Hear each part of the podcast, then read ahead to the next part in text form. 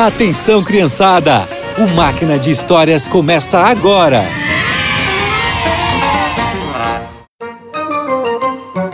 Olá, crianças! Alguma vez vocês já foram confundidos com outra pessoa? Na história de hoje, Paulo e Barnabé foram confundidos com deuses. Paulo e Barnabé estavam na cidade de Listra. Ali eles pregavam o evangelho. Tudo que vocês conhecem foi feito pelo Senhor. Ele é o verdadeiro Deus. É Ele quem dá alimento para vocês e enche o coração de vocês de alegria.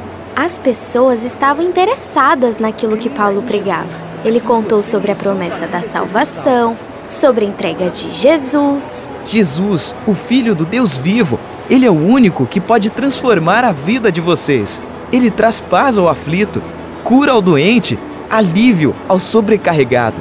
Enquanto isso, Paulo e Barnabé perceberam que um homem tinha crido em Jesus. Ele nunca pôde andar. Então, Paulo olhou firmemente para ele e disse: Levante-se e fique em pé. O homem deu um pulo e começou a andar.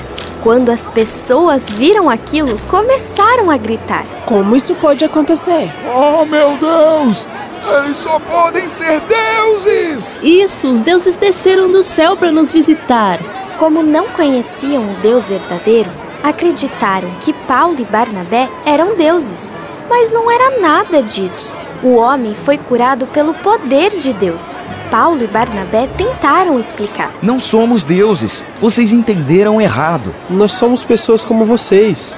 O milagre é de Deus e não nosso. Somos servos do Deus vivo e viemos contar sobre ele a vocês. Mesmo assim, Paulo e Barnabé não convenceram aquelas pessoas. E para piorar, alguns judeus que não gostavam de Paulo induziram o povo a machucar os missionários. Vocês vão mesmo celebrar algo para esses dois ingratos? Eles não se importam com vocês e nem com as suas ofertas. É mesmo? Que absurdo!